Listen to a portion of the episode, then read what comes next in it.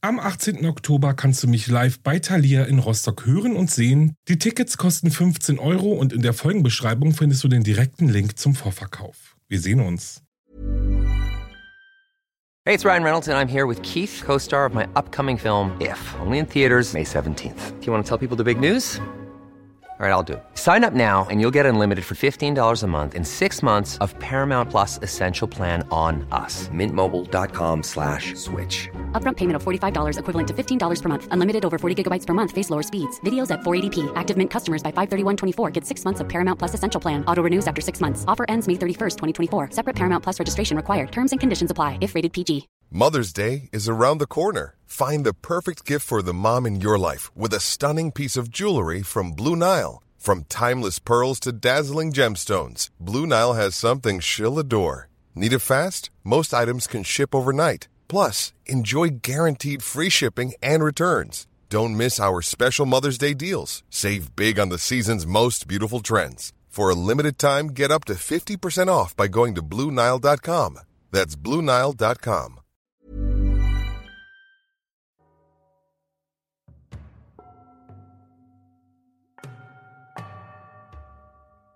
Hallo und herzlich willkommen bei Wahre Verbrechen. Ich bin Alex, das ist mein Podcast und ja, so sieht's aus.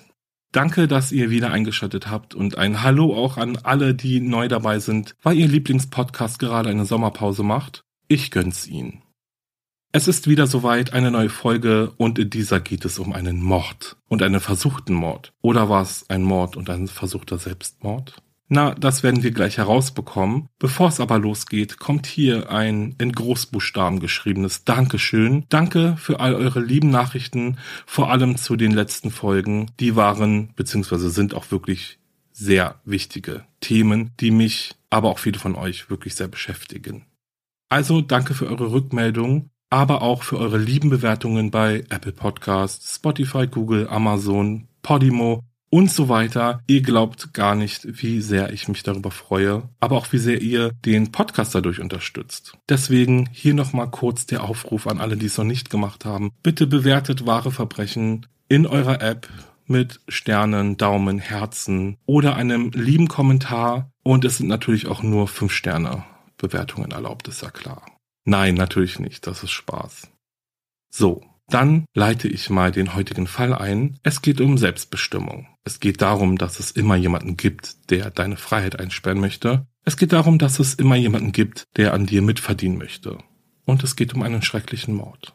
Und damit würde ich sagen, los geht's.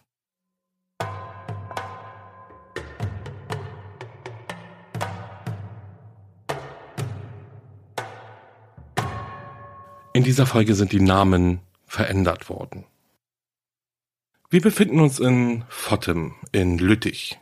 Etwas mehr als 120.000 Menschen leben in der kleinen Stadt in Belgien, nahe der niederländischen und deutschen Grenze.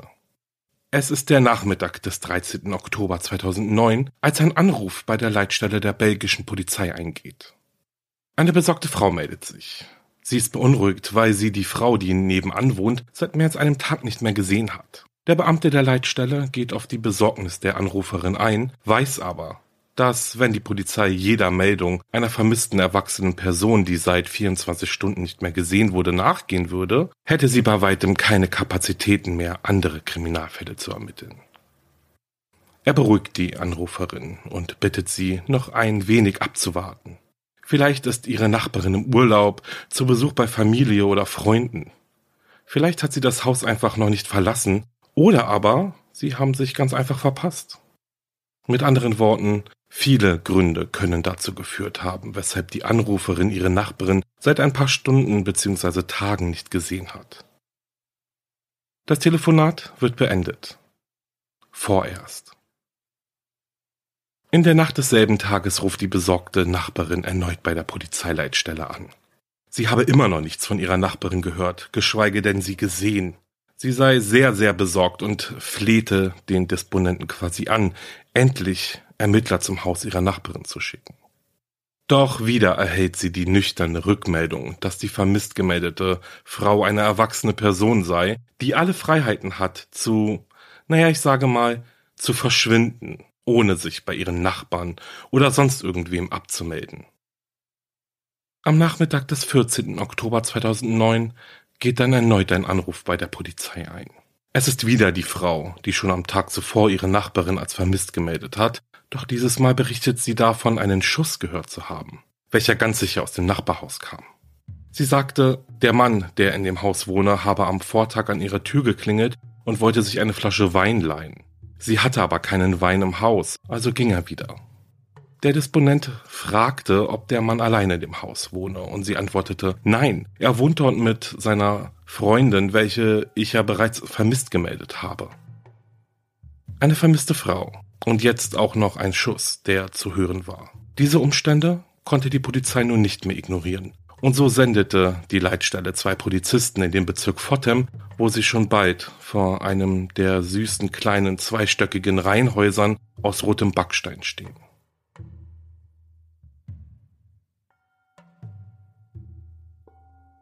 Vor den Häusern prangen kleine, hübsche und gepflegte Vorgärten, die nur erahnen lassen, wie es im Innern der Häuser aussieht. Die beiden Beamten der Polizei, die nach Fottem geschickt wurden, um dem mysteriösen Schuss nachzugehen, blieben vor einem der Häuser stehen, gehen am Vorgarten vorbei und klopfen an die Haustür. Niemand öffnet. Sie klopfen ein zweites Mal. Dieses Mal etwas energischer. Doch auch jetzt öffnet niemand die Tür. Aufgrund dessen, dass die Polizisten nicht durch die Fenster in das Haus sehen konnten, weil die Vorhänge zugezogen waren, entschlossen sie sich, das Türschloss aufzubrechen. Als die beiden Polizisten dann mit einer Hand an der Pistole das Haus betreten, finden sie im Wohnzimmer einen Mann auf dem Sofa liegend vor. Das Gesicht des Mannes war kaum zu erkennen.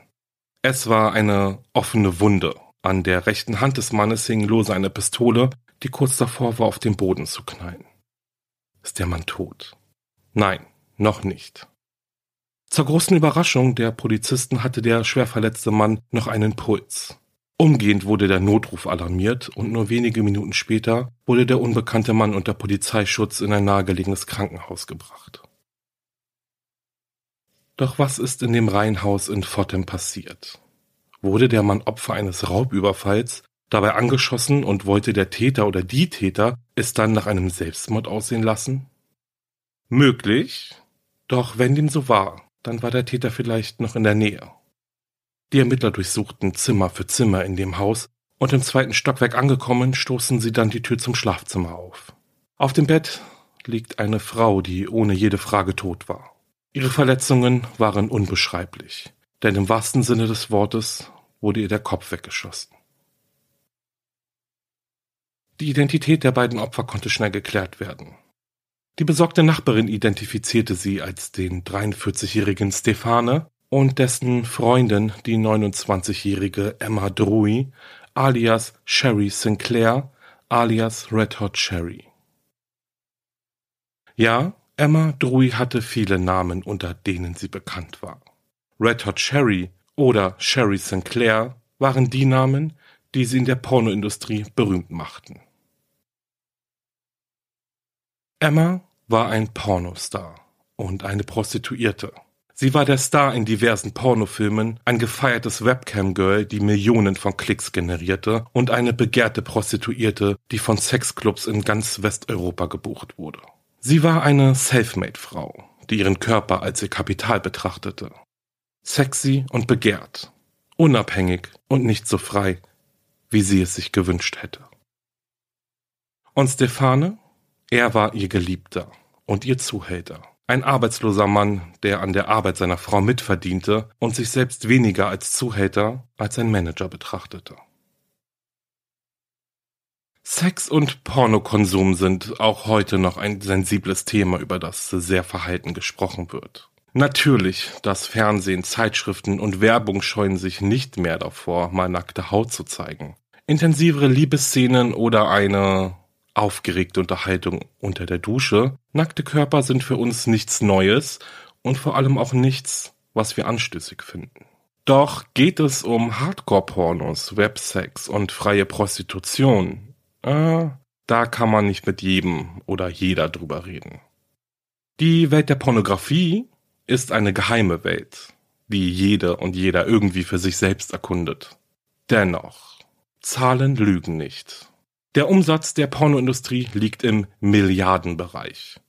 Ja, es ist zwar etwas her, aber in einer Analyse der Website netzsieger.de hatten die Deutschen im Jahr 2015, was das Konsumieren von pornografischen Filmen im Internet angeht, sogar eindeutig die Nase vorn. In der Analyse heißt es, dass allein die drei beliebtesten Webseiten pro Monat über 1,5 Milliarden Besucher verzeichnet haben. 630 Besucher pro Sekunde. Weltweit gesehen wurden pro Sekunde mehr als 30.000 Clips und Videos angesehen und pro Tag etwa 12,6 Millionen Euro Umsatz erwirtschaftet. 25 Prozent aller Suchanfragen im Internet haben einen Bezug auf pornografische Daten. Das entspricht weltweit in etwa 68 Millionen Suchanfragen täglich. Im Jahr 2020 überraschte dann auch noch die Schlagzeile die Website Pornhub wobei es natürlich noch ganz viele andere Porno-Webseiten gibt. Aber zumindest stellte sich heraus, dass diese Website sogar mehr Besucher hatte als die beliebten Streaming-Plattformen Netflix und Amazon Prime Video.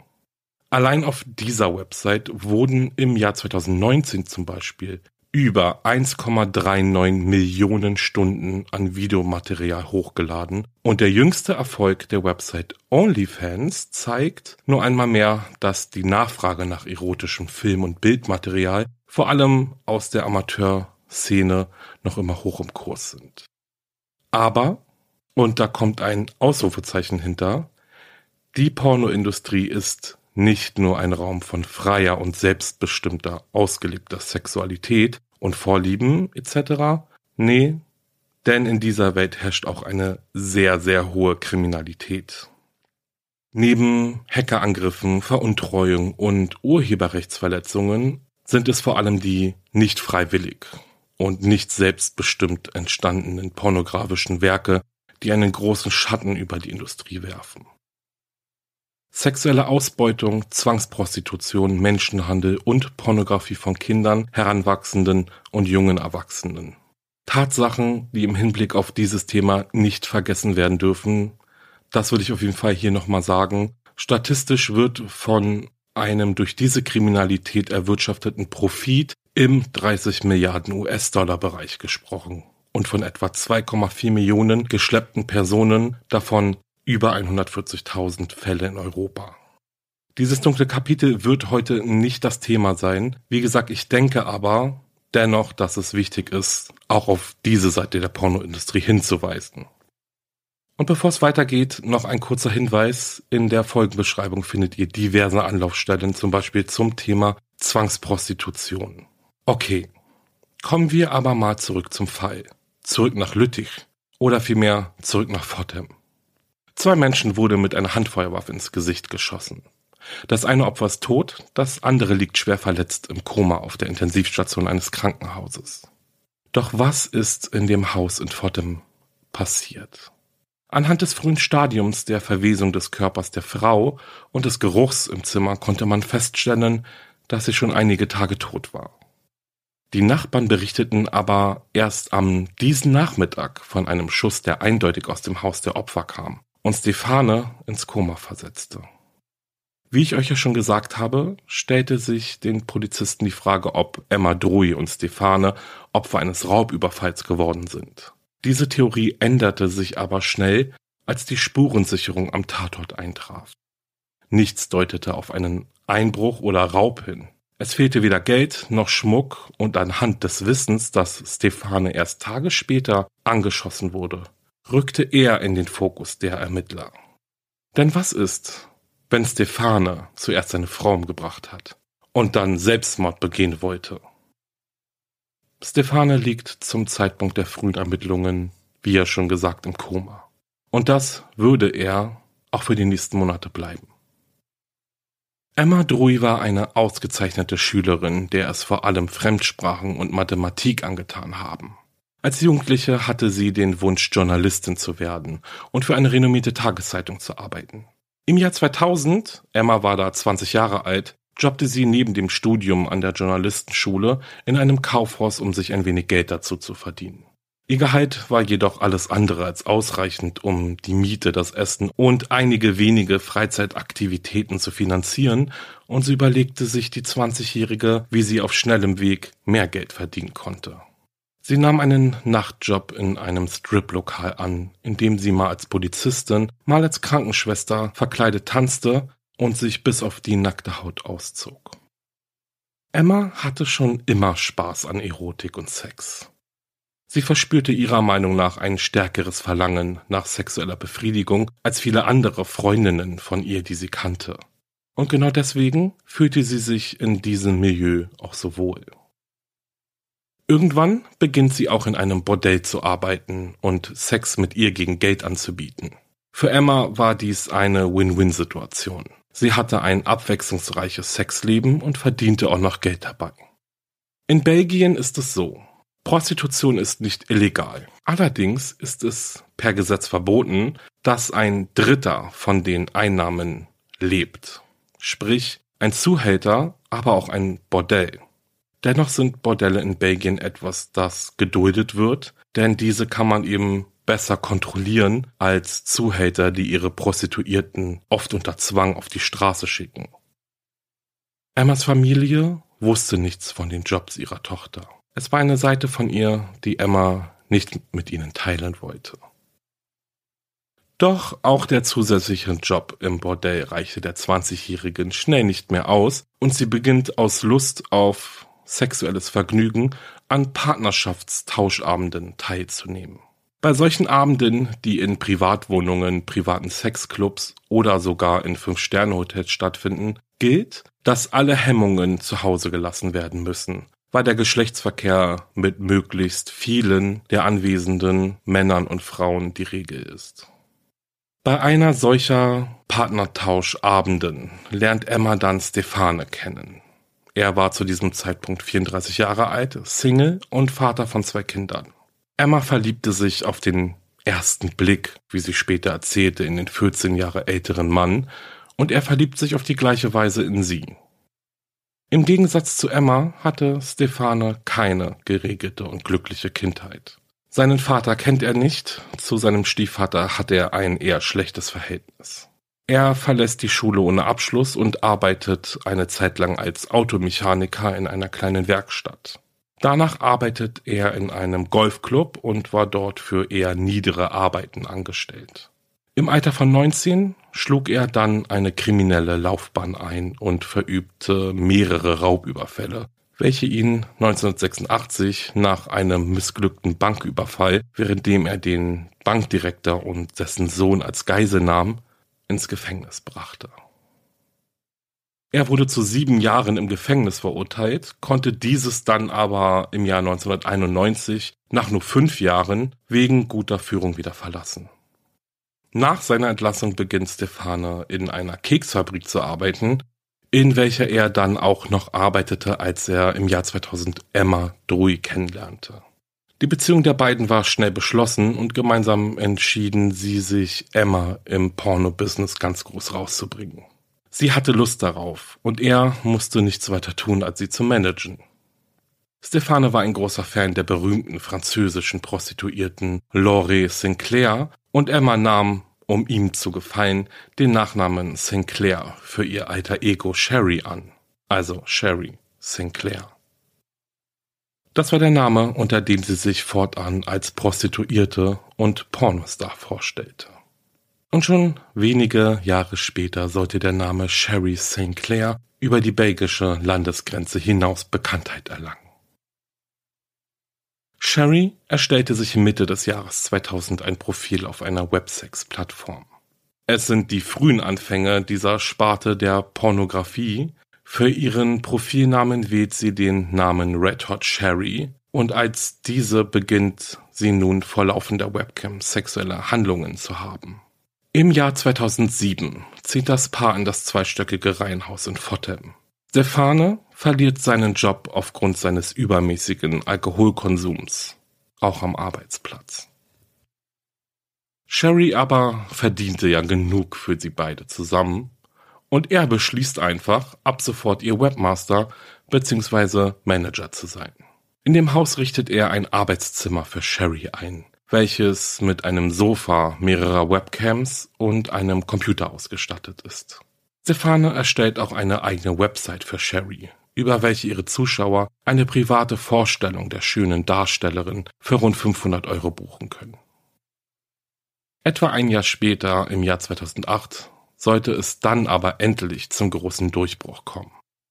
Sherry und Stefane wollten die Karriere der jungen Frau auf ein neues Level bringen. Sie wenden sich an einen Produzenten von Pornofilmen. Sherry wurde zu einem Vorsprechen eingeladen und am Ende des Gesprächs erhielt sie einen Darstellerinnenvertrag. Und ja, das ging sehr schnell, sehr, sehr schnell, um ehrlich zu sein, aber für Sherry ging zumindest dieser Traum so langsam in Erfüllung. Innerhalb weniger Monate spielte Red Hot Cherry in zwei Pornofilmen mit und veröffentlichte neben diesen auch sieben Pornoclips im Internet über ihren Produzenten. Mit dem Ruhm kamen dann auch die Anhänger. Mit der Veröffentlichung der zwei Filme erlangte Sherry auch in Lüttich Bekanntheit. In den Sexshops der Stadt hingen plötzlich große Filmplakate mit ihr auf dem Titelbild aus und somit ließ sich ihr geheimes Privatleben nicht mehr lange verstecken. Ihre Nachbarn aber schienen sich zum Großteil nicht an der Pornokarriere zu stören. Selbst dann nicht, als immer mehr Männer anfangen, vor dem Haus herumzustehen, um Sherry über den Weg zu laufen. In der Szene wurde bekannt, dass Red Hot Cherry neben den Sexfilmen, die sie drehte, auch ihre Dienste als Prostituierte anbot. Und schon bald ließen sie und Stefana auch diese Gelegenheit nicht aus, um Geld zu verdienen. Er baut den Webcam-Raum so um, dass Sherry von nun an auch Kunden empfangen konnte. Emma, alias Sherry, vertraute sich nun auch ihrer Familie an.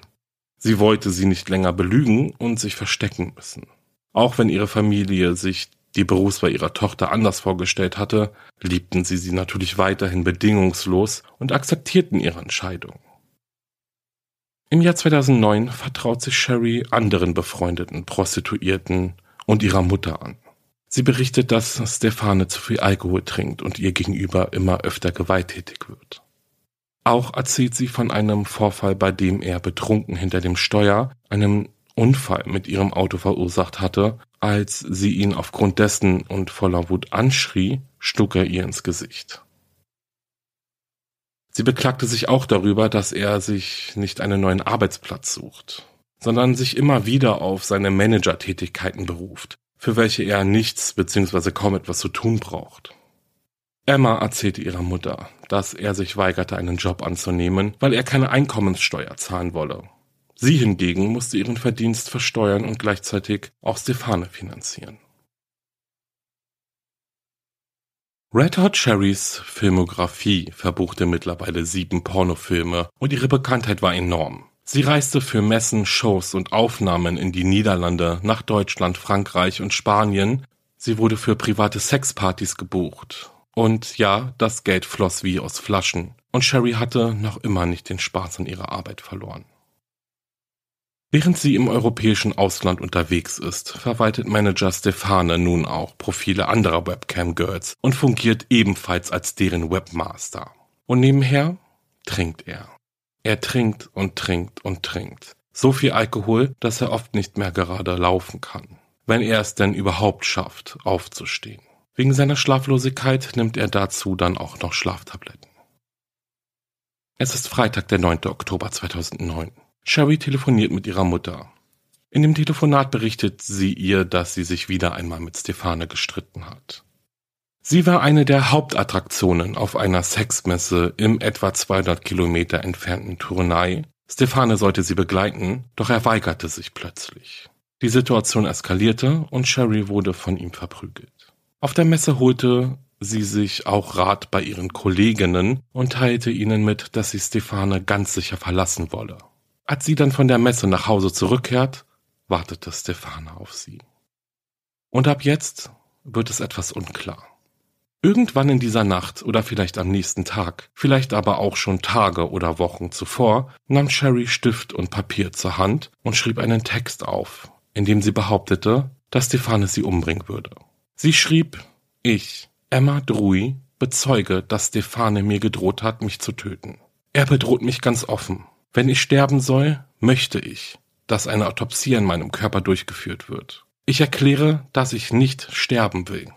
Es tut mir leid, das zu sagen, aber wenn ich sterben sollte, wird Stefane der Schuldige sein. Und genau diesen Zettel finden die Ermittler schließlich in dem Haus, in dem Emma Drury alias Sherry Sinclair ermordet aufgefunden wurde. Als die Ermittler Emma alias Sherry ermordet in ihrem Schlafzimmer aufgefunden haben, bot sich ihnen ein wirklich unheimlicher Anblick. Die Verletzungen von Sherry waren schrecklich. Vier Kugeln trafen sie in ihre linke Gesichtshälfte. Schon durch das bloße Hinsehen konnten die Ermittler sicher feststellen, die Schüsse wurden aus nächster Nähe abgefeuert. Wie sich dann aber auch noch herausstellte, während sie schlief. Der erste Schuss hatte eine Patrone direkt durch die Schläfe gejagt. Sie streifte durch ihr Gehirn und tötete die junge Frau sofort. Die nächsten beiden Schüsse trafen sie in die Stirn und der vierte und letzte traf in ihr linkes Auge. Die forensische Aufklärung ergab, dass Sherry mindestens drei Tage bevor ihr Leichnam gefunden wurde, ermordet wurde. Die Verletzungen schlossen einen Selbstmord eindeutig aus. Außerdem gab es da ja noch die handgeschriebene Notiz, welche die Ermittler in ihrem Schlafzimmer gefunden hatten. Der Mord muss also in der Nacht vom Samstag, dem 10. Oktober, auf den Morgen des Sonntags, dem 11. Oktober geschehen sein. Ihr Blutalkoholgehalt, kurz BAK, betrug 1,51 Gramm pro Liter. Was bedeutet, dass sie in den letzten Stunden vor ihrem Tod entweder eine ganze Flasche Wein oder zwei bis drei Gläser starken Alkohol wie Gin, Wodka oder Whisky getrunken hatte. Interessanter war aber, dass ihr Körper weder blaue Flecken noch Narben von früheren oder aktuellen Verletzungen aufwies. Was die These, dass Sherry heimtückisch im Schlaf ermordet wurde, bestärkt. Denn sonst hätte man sicher Spuren ermitteln können, die auf einen Kampf hinweisen. Doch kommen wir nochmal zu dieser entscheidenden Frage, denn wer hat Sherry denn umgebracht und anschließend auf ihren langjährigen Partner Stefane geschossen? War es vielleicht ein Kunde von Sherry, der sich in die junge Frau verliebt hat und sie nicht mit ihrem Partner teilen wollte? Oder dem sie nicht die Aufmerksamkeit gegeben hat, die er sich von ihr gewünscht hat? Das ist eine Sache, von der man natürlich auch ausgegangen ist. Zuerst. Doch die Frage nach dem Täter konnte dennoch sehr schnell gelöst werden. Denn wer, wenn nicht Stefane selbst, hätte ein Interesse an dem Mord der beiden? Laut der ballistischen Forensik war Stefane es selbst, der Sherry erschossen und drei Tage später die gleiche Waffe gegen sich selbst gerichtet hatte. 72 Stunden nach dem Mord griff er zu der Waffe, schob sie in die linke Seite seines Mundes und drückte den Schaft an seinen Gaumen. Dann drückte er ab. Die Kugel durchbohrte seinen Oberkiefer und drang in seinen linken Hirnlappen ein, wobei er sich den Sehnerv seines linken Auges zerschmetterte. Stefanes Blutalkoholgehalt lag bei Null. Es konnte aber nachgewiesen werden, dass er eine erhebliche Menge an Schlaftabletten konsumiert hatte. Und wenn ihr euch erinnert, berichtete eine Nachbarin davon, dass er bei ihr nach einer Flasche Wein gefragt hat. Sein Plan war vermutlich also eigentlich der, dass er sich mit Hilfe von Tabletten und Alkohol umbringen wollte. Als dies aber nicht klappte, sah er also nur noch den einen Ausweg. Stefanes Verletzungen waren so schwer, dass es laut den behandelnden Medizinern an ein Wunder grenzt, dass er überlebt hat. Er lag ganze drei Monate, nachdem er versucht hatte, sich selbst zu töten im Koma. Unter der ständigen Bewachung durch die Polizei und ihm zugewiesene Psychiater warteten alle nur darauf, dass der Mann, der einzig und allein dazu fähig war, das schreckliche Verbrechen an Emma Drui aufzuklären, endlich aufwachte. Doch die Ärzte waren sich sicher, dass aufgrund seiner Verletzungen Stefane unter einem starken Gedächtnisverlust leiden würde. Ebenso ist er ja auch auf dem linken Auge blind und mit Sicherheit würde er, sofern er aufwacht, ein schwerer Pflegefall sein. Im Januar 2010 sollte dann endlich Gewissheit über seinen Zustand einziehen. Am 10. Januar wurde Stefano aus dem Krankenhaus in Polizeigewahrsam entlassen. Er befand sich in einem sehr, sehr schlechten Zustand und wurde im Krankenhaustrakt des Gefängnisses von Lantin, etwa sechs Kilometer außerhalb von Lüttich, inhaftiert. Lantin ist übrigens das größte Gefängnis in Belgien und ist seit 1979 in Betrieb. Insgesamt 342 Insassen befinden sich in dem Gefängnis, wovon 40 der Insassen Frauen sind. Wichtiger aber ist, dass das Gefängnis auch über einen psychiatrischen Sicherheitstrakt verfügt. Aufgrund der Schädigung seines Gehirns wurde Stefane als geistig behindert eingestuft. Und dieser Zustand sollte sich auch nicht mehr ändern. Ebenso wie sein Gedächtnisverlust. Er litt an einer totalen Amnesie in Bezug auf die Tage bevor, während und nachdem er Sherry ermordet hatte. Was vielleicht gar nicht so verwunderlich ist, oder? Also ich will jetzt gar nicht so super misstrauisch sein, aber ja. Andererseits hat man das auch schon oft gehört, dass genau solche traumatischen Erlebnisse dann eben total verschwinden aus dem Gedächtnis, also total verdrängt werden. Deswegen entschuldigt meine Reaktion gerade. Also natürlich kann es durchaus sein, dass er wirklich speziell auf diese Tage eben gar keine Erinnerung mehr hatte oder hat. Stefane wurde dennoch immer und immer wieder von der ermittelnden Polizei zu dem Vorfall, welcher in seinem Haus stattgefunden hatte, befragt. Irgendwann berichtete er dann von einem Streit zwischen ihm und seiner Freundin, weil sie wollte, dass er sie auf eine Sexmesse in Tournai begleitet. Da sind wir wieder an dem Abend. Er aber wollte nicht gehen, konnte sich aber nicht an den Grund dafür erinnern. Und ebenso wenig konnte er sich auch nicht daran erinnern, wieso der Streit so sehr eskalierte. Here's a cool fact. A crocodile can't stick out its tongue. Another cool fact, you can get short-term health insurance for a month or just under a year in some states. United Healthcare short term insurance plans are designed for people who are between jobs, coming off their parents' plan, or turning a side hustle into a full time gig. Underwritten by Golden Rule Insurance Company, they offer flexible, budget friendly coverage with access to a nationwide network of doctors and hospitals. Get more cool facts about United Healthcare short term plans at uh1.com. Als er noch im Krankenhaus lag und erfuhr, dass er es war, der Sherry ermordet hatte, hatte er unter Tränen darauf bestanden, dass sie der Mensch gewesen war, den er mehr als jeden anderen Menschen geliebt habe und er sich eine Welt ohne sie nicht vorstellen könne. Wie wahr seine Tränen zu diesem Zeitpunkt waren, darauf kommen wir später nochmal zu sprechen. Gucken wir erst einmal, wie Stefane auf die Fragen der Ermittler in Bezug auf seine Waffe reagiert hat. Die Waffe, die er benutzt hatte und für die er keinen Waffenschein besaß, habe er nämlich laut eigener Angabe von einem Freund gekauft, der sie von einem Freund gekauft hat, der sie wiederum von einem Freund gekauft hat. Also ihr versteht schon. Dennoch konnten die Ermittler tatsächlich zurückverfolgen, also diese lange Reihe von Freunden über Freunden über Freunden zurückverfolgen, wer denn der ursprüngliche Besitzer dieser Waffe war. Und dieser war eben ein Mann aus der kriminellen Unterwelt ähm, Belgiens, in der Stefane ja nun kein Unbekannter war. Stefane erklärte, dass er die Waffe brauchte, weil ständig Fremde in das Haus kamen und er in der Lage sein musste, Sherry und sich auch selbst im Notfall zu verteidigen. Er beteuerte, dass er nie Hand an Sherry gelegt und sie nicht zur Prostitution gezwungen habe. Sie habe ihre Karriere selbst in die Hand genommen, sagte er. Und dann stellte er klar, es war nie die Rede davon gewesen, dass Sherry ihn verlassen würde. Stefane wurde von Psychiatern, die vom Gericht bestellt wurden, auf seine Verhandlungsfähigkeit geprüft und das Ergebnis überrascht im Hinblick darauf, wie die Ärzte seinen Zustand einschätzten. Abgesehen davon, dass Stefane ja auch selbst sagt, er könne sich an die Tat und die Tage vor und nachher nicht erinnern, hatte er doch eigentlich eine relativ gute Erinnerung an gewisse Dinge, oder? Also ich meine, woher er die Waffe zum Beispiel hat und dass sie in einen Streit geraten waren und dass er Sherry nie geschlagen hat und sie ihn nicht verlassen wollte. Also daran konnte er sich ja dann wiederum aber erinnern. Vielleicht lehne ich mich jetzt auch zu weit aus dem Fenster. Deswegen nehmt meine Aussage bitte einfach als ein lautes Nachdenken an und nicht als abgesichert oder so. Aber das sind einfach nur die Gedanken, die mir gerade durch den Kopf gehen oder gegangen sind. Aber gut, kommen wir mal zurück zu dem psychiatrischen Gutachten.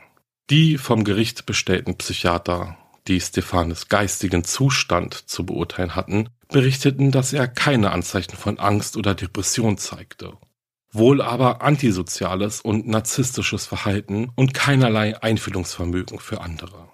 Sie waren sich auch sicher, Stefane liebte Sherry zwar, aber er respektierte sie nicht. Er litt unter schwerer Schlaflosigkeit und war nicht nur Schlafmittel, sondern eben auch alkoholabhängig. Und jetzt kommt's. Die Psychiater berichteten auch davon, dass Stefane keine Anzeichen einer Geisteskrankheit aufwies. Und trotz der Tatsache, dass er intellektuell zwar etwas beeinträchtigt war, auf jeden Fall verhandlungsfähig ist. Anhand dieses Gutachtens erhob also dann die damals zuständige Staatsanwältin Marianne Lejeune formell Anklage wegen des Mordes an Emma Druy gegen Stefane. Zudem kam dann aber auch noch eine Anklage wegen des illegalen Besitzes von schweren Schusswaffen. Der Prozess gegen Stefane begann am 5. März 2012 und sollte vier Tage dauern. Als erste Zeugin betrat Emmas Mutter den Gezeugenstand.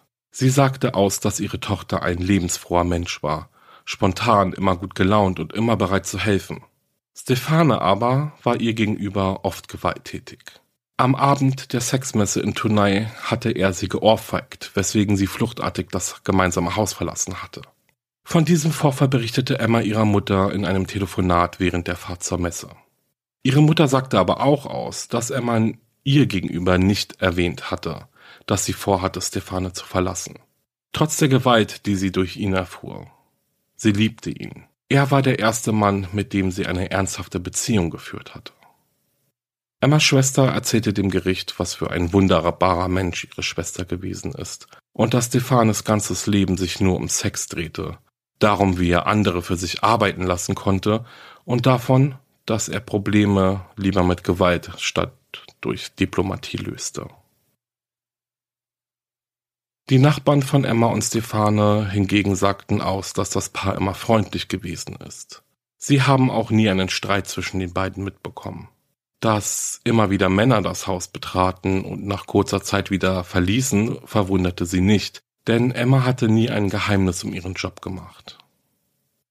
Eine Jugendfreundin betrat dann auch noch das Gericht oder den Gerichtssaal, für sie wiederum war sicher, dass Emma zur Prostitution gezwungen wurde. Jedoch war sie die einzige, die diese Meinung vertrat. Also hängte man sich dann auch nicht wirklich darauf an oder daran fest. Auch Sherrys Kolleginnen, die gemeinsam mit ihr auf der Messe waren, berichteten von ihrem letzten Abend mit ihr. Sie war sehr aufgelöst und erzählte ihnen, wie gesagt, dass sie ja Stefane endlich verlassen möchte, aber Angst vor seiner Reaktion hat. Stephanes Kollegen hingegen beschrieben ihn als einen sehr angenehmen Zeitgenossen und bekräftigten ihre Aussage dadurch, dass sie ja auch weiterhin mit ihm in Kontakt geblieben sind. Und nachdem er seinen Job gekündigt hat und wenn er unsympathisch gewesen wäre, also ein unsympathischer Kerl oder so, dann wäre das ja so nicht gewesen. Also dann würden sie ja keinen Kontakt mehr mit ihm haben. Ja. Kommen wir aber mal zu Stephanes Aussage. Er wiederholte im Kreuzverhör durch den Anwalt von Emmas Mutter, dass er ihre Tochter von ganzem Herzen geliebt hat und er ihr gegenüber nie gewalttätig war. Doch das Spannendste während dieser ganzen vier Tage war die Tatsache, dass Stefane während des gesamten Prozesses nicht ein einziges Mal geleugnet hat, dass er es war, der Emma Drui alias Sherry Sinclair erschossen hat.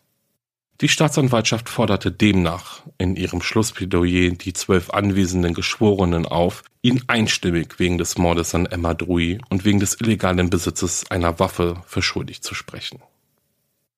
Sie stellte fest, Emma wollte ihn verlassen, aber sie hatte Angst vor ihm. Der handgeschriebene Zettel lässt vermuten, dass er ihr schon öfters damit gedroht hat, sie umzubringen. Sie war ein Geldesel, Sie war diejenige, die hart für das Einkommen in der Partnerschaft arbeiten musste. Und er war ihr Zuhälter, der von ihrem Geld lebte und von ihrer Arbeit. Und springen wir mal ganz kurz zurück zu dem Fakt, dass uns auch hier ja eine, also in diesem belgischen Gerichtssaal, eine Jury begegnet. Ja, in Belgien sieht die Verfassung vor, dass alle schweren Verbrechen, wie zum Beispiel eben Mord, vor einer Jury verhandelt und von dieser beurteilt wird. Bei einem einstimmigen Ergebnis ist die Sachlage ja dann klar. Sollte die Jury aber nicht einstimmig entscheiden, entscheiden dann drei Berufsrichter über Schuld oder Unschuld des Angeklagten. Die Staatsanwaltschaft also forderte eine 30-jährige Haftstrafe. Stefanes Verteidigung bestand aus zwei in Belgien recht bekannten Anwälten. In ihrem letzten Plädoyer erklärten sie den Geschworenen, dass die Autopsie des Opfers bewies, dass ihr Mandant dem Opfer gegenüber nicht gewalttätig gewesen sei, da keine Spuren von Gewalt an ihrem Körper gefunden wurden. Zudem habe nie irgendjemand eine Gewalttat gesehen. Die Verteidigung beharrte auch darauf, dass die Amnesie ihres Mandanten echt sei und sein Gedächtnis nie wieder zurückkehren werde. Dementsprechend werde man nie erfahren, was der tödlichen Schießerei vorausgegangen sei und wie sich die Erschießung des Opfers und der anschließende Selbstmordversuch abgespielt hätten. Und außerdem hieß es weiter, Stefane war zum Zeitpunkt der Schießerei nicht er selbst. Er habe eine große Anzahl von Schlaftabletten eingenommen. Er liebte Emma und habe deshalb die Waffe gegen sich selbst gerichtet. Er hat nicht damit gerechnet, wieder aufzuwachen. Und ich nochmal, also sorry, aber was denkt ihr über dieses Plädoyer der Verteidigung? Ich meine, klar, die Anwälte wollen natürlich eine milde Strafe, aber was sind das für Erklärungen? Und ich bin kein Jurist, um Gottes Willen. Ihr könnt mich auch dann wieder aufhängen oder mir Nachrichten schreiben, wie falsch meine Denkweise ist oder mir dann erklären, wieso das so ist. Aber es sind meine Gedanken jetzt gerade dazu einfach. Denn ich denke, ja, es ist nicht nachvollziehbar, was genau vor der Tat geschehen ist. Und ja, Emma hatte keine blauen Flecken oder sonst irgendwas, was auf einen Missbrauch hingedeutet hätte. Und ja, sicher hat Stefane sie auch geliebt, aber Fakt, er hat seine Partnerin heimtückisch im Schlaf ermordet. Er hat viermal auf sie geschossen aus nächster Nähe. Da macht es die Tatsache jetzt auch nicht weniger schlimm, dass er sich drei Tage später, wohlgemerkt, selbst umbringen wollte, oder? Warum musste er sie denn dann überhaupt vorher töten? So, er hätte ja auch alleine gehen können. Hätte er mit dem Gedanken gespielt, Selbstmord zu begehen, wenn sie ihn verlässt zum Beispiel. So könnt ihr meinen Gedanken folgen, so ich hoffe. Aber gut, Hören wir uns jetzt aber mal das Urteil an. Am Donnerstag, den 8. März um 15 Uhr, kommen die Geschworenen nach einer vierstündigen Beratung zurück in den Gerichtssaal. Sie befinden Stefane einstimmig des Mordes ersten Grades für schuldig und verurteilen ihn zu 25 Jahren Haft. Stefane nimmt das Urteil hin, ohne eine einzige Emotion zu zeigen. Er wurde in das Gefängnis Landen zurückgebracht, wo er täglich medizinisch und psychiatrisch betreut wird. Sollte er vorzeitig entlassen werden, also bevor er seine 25 Jahre verbüßt hat, wird er in einem Pflegeheim untergebracht werden. Sherry Sinclairs Webseiten sind mittlerweile nicht mehr online. Dennoch kursieren viele ihrer Sexclips auf verschiedenen Plattformen durchs endlose World Wide Web. Und auch ihre Filme sind nach wie vor erhältlich. Auch nach dem erschreckenden Mord an der jungen Pornodarstellerin ist ihr eine große Fangemeinde geblieben.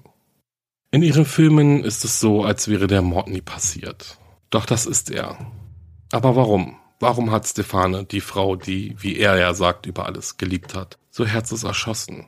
War es Geld? Mit Hinblick auf seinen Selbstmordversuch, wo er nicht? War es Eifersucht? Wie ich finde, schon eher ein Motiv, das passen würde.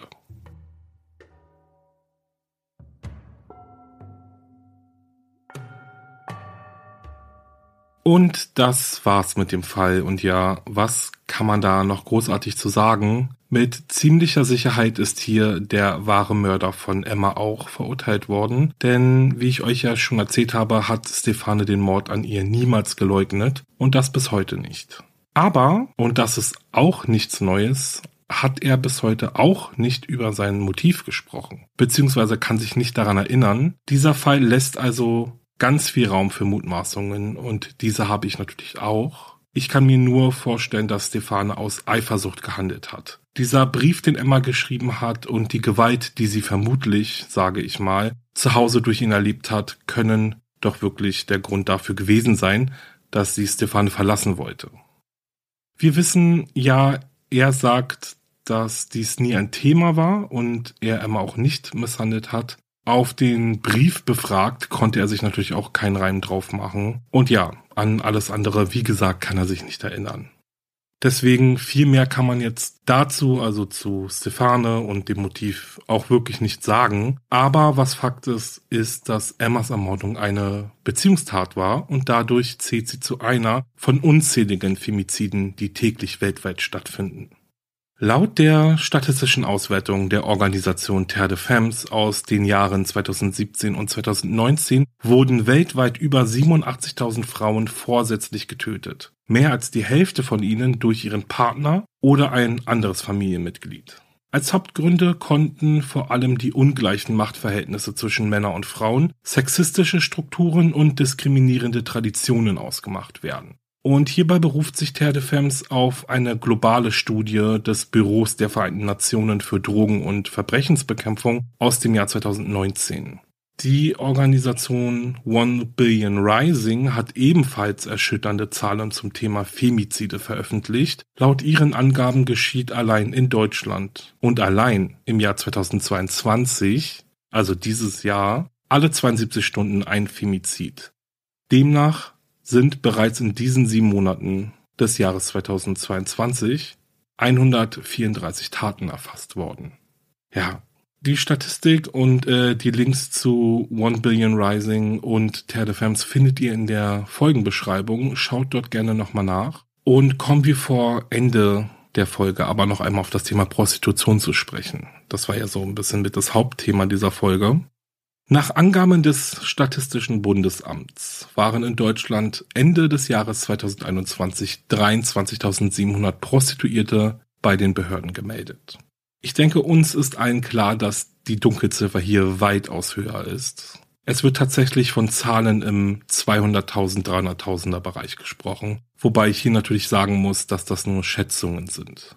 Laut diversen europäischen Statistiken, unter anderem auch durch das Statistische Bundesamt, wird seit Jahren ein erheblicher Anstieg an vor allem Migrantinnen verzeichnet, welche sich in die Prostitution begeben. So sollen diese im Jahr 2019 allein schon 81 Prozent der Prostituierten in Deutschland ausgemacht haben. Um die 70 Prozent der Frauen stammen aus Osteuropa. Es heißt, dass etwa drei Viertel aller Frauen in der Prostitution mehr als die Hälfte ihres Einkommens an Dritte abgeben müssen, sprich eben an Zuhälter oder Bordellbesitzer, was übrigens auch bei uns laut Paragraph 181a Strafgesetzbuch verboten ist und mit einer Freiheitsstrafe von sechs Monaten bis zu fünf Jahren bestraft wird. Was, wie ich persönlich finde, wenn man bedenkt, dass es Fälle gibt, in denen Frauen von ihren Zuhältern oder auch Männer von ihren Zuhältern zur Prostitution gezwungen werden, eine wirklich, wirklich sehr milde Strafe ist im Hinblick darauf, was die Frauen oder aber auch die Männer sein oder ihr Leben lang mit sich tragen müssen. Die Gewalt an Frauen und Männern in der Prostitution ist um ein sehr Vielfaches höher, wobei sich hier die Hauptrisiken auf die Freier Zuhälter und Bordellbesitzer ansiedeln. Hierzu hat die Seite Die unsichtbaren Männer einige wichtige Zahlen zusammengefasst. In einer Studie des Bundesfamilienministeriums gaben 40 Prozent der befragten prostituierten Frauen an, bereits mindestens einmal Opfer eines Raubüberfalls geworden zu sein. Davon hatten 38 Prozent einen Raubüberfall im Kontext der Prostitution erlebt. 39 Prozent hatten mindestens einmal erlebt, für längere Zeit eingesperrt oder gefesselt worden zu sein. Und 47 Prozent der Frauen im Zusammenhang mit Prostitution berichten davon, vergewaltigt worden zu sein. Laut dieser Studie waren Frauen in der Prostitution ab einem Alter von 16 Jahren im Durchschnitt über 50 Prozent häufiger physischer Gewalt, psychischer Gewalt und sexueller Gewalt ausgesetzt als der Durchschnittsbürger. Wie hoch die tatsächliche Zahl der geschleppten und zur Prostitution gezwungenen Personen ist, dazu gibt es keine genauen Statistiken, was auch von der Organisation Terre de Femmes beanstandet wird. Diese beruft sich auf ihrer Seite lediglich auf eine Statistik des BKA aus dem Jahr 2015, welche sich wiederum auf gerade einmal 470 Fälle bezieht. Hier kann man aber, denke ich, auch mit Sicherheit von einer sehr, sehr viel höheren Dunkelziffer sprechen. Was die Mordrate an Prostituierten angeht, lassen sich schwer konkrete Zahlen finden, um ehrlich zu sein. In einem Artikel von RP Online, in dem es um das schwedische Modell der Prostitutionsbekämpfung geht, wird aber von einer Mordrate in den letzten 20 Jahren von über 100 Fällen gesprochen. In einem Artikel der Seite rnd.de wird von 15 Prostituiertenmorden allein in Bayern gesprochen. Ich persönlich denke aber, dass auch hier die Dunkelziffer weitaus höher ist. Also kurze, knappe Informationen mal zu dem Thema Prostitution oder eher so Gewalt in der Prostitution. Ein Thema, über das nicht sehr oft gesprochen wird, was aber unheimlich wichtig ist natürlich. Ja.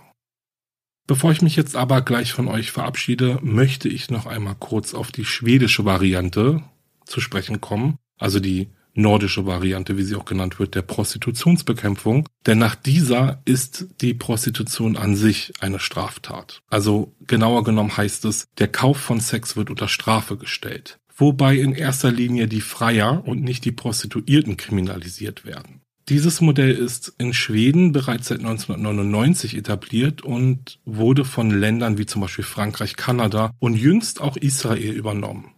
Auch hier wurde darüber diskutiert, jedoch gab es erhebliche Vorbehalte gegen das Modell.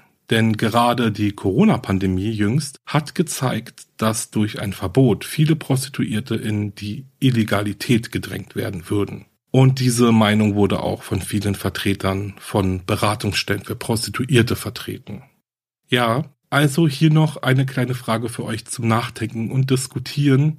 Wie denkt ihr darüber? Sollte die Prostitution verboten werden, würde man dadurch die Kriminalität eindämmen können oder würde sie sich gegebenenfalls sogar verschlimmern? Also es ist ja immer so eine Sache, Prostitution, freiwillige Prostitution, warum sollte man etwas dagegen haben? Aber in diesem Milieu kommt eben auch alles andere mit dazu. Und es wird sicherlich nicht so viele Fälle geben, kann ich mir vorstellen, wo gefragt wird, machst du das freiwillig? Möchtest du das hier?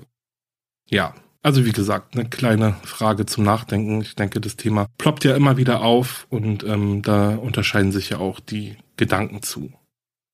Na gut, bevor ich mich jetzt gleich verabschiede, gibt es noch den Weird Crime der Folge, oder? Also ich würde sagen, ja, ich habe Lust drauf.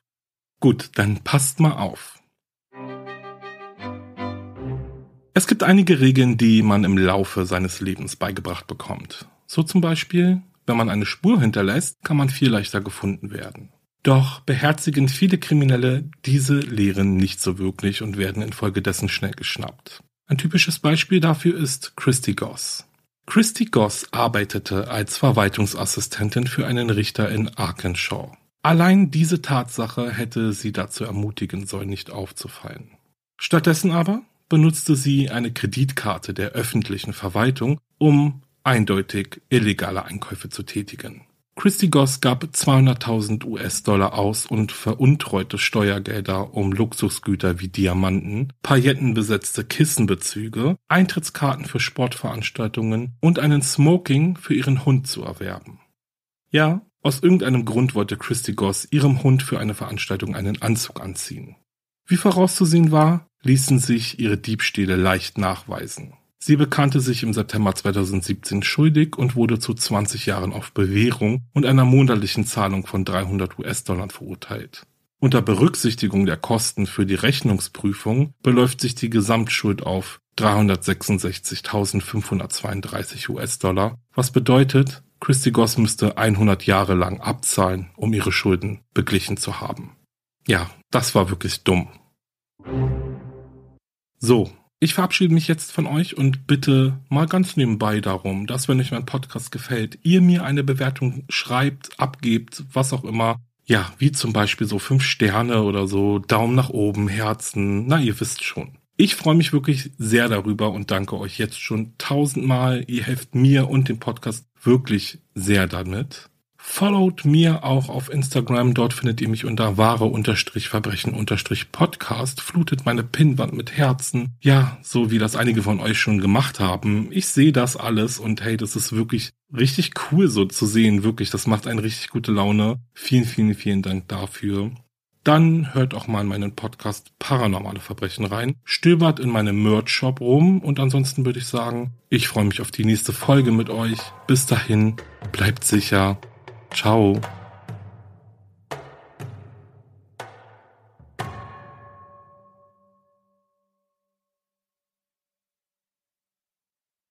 Alexa, spiel True Crime Podcast Wahre Verbrechen auf Amazon Music. Ja, Wahre Verbrechen hat seinen eigenen Alexa-Sprachbefehl, was so viel bedeutet, dass du nicht mal mehr dein Handy brauchst, um den Podcast zu hören. Sehr cool, wie ich finde. Abonniere wahre Verbrechen am besten gleich kostenlos bei Amazon Music und dann kann es auch schon losgehen. Wir hören uns. Hey, it's Danny Pellegrino from Everything Iconic. Ready to upgrade your style game without blowing your budget? Check out Quince. They've got all the good stuff, shirts and polos, activewear and fine leather goods, all at 50 to 80% less than other high-end brands. And the best part? They're all about safe, ethical and responsible manufacturing. Get that luxury vibe without the luxury price tag. Hit up quince.com slash upgrade for free shipping and 365 day returns on your next order. That's quince.com slash upgrade. Höre jetzt die vierte und alle anderen Staffeln meines True Crime Podcasts Steig nicht ein, exklusiv auf Podimo. Alle Infos findest du in der Folgenbeschreibung.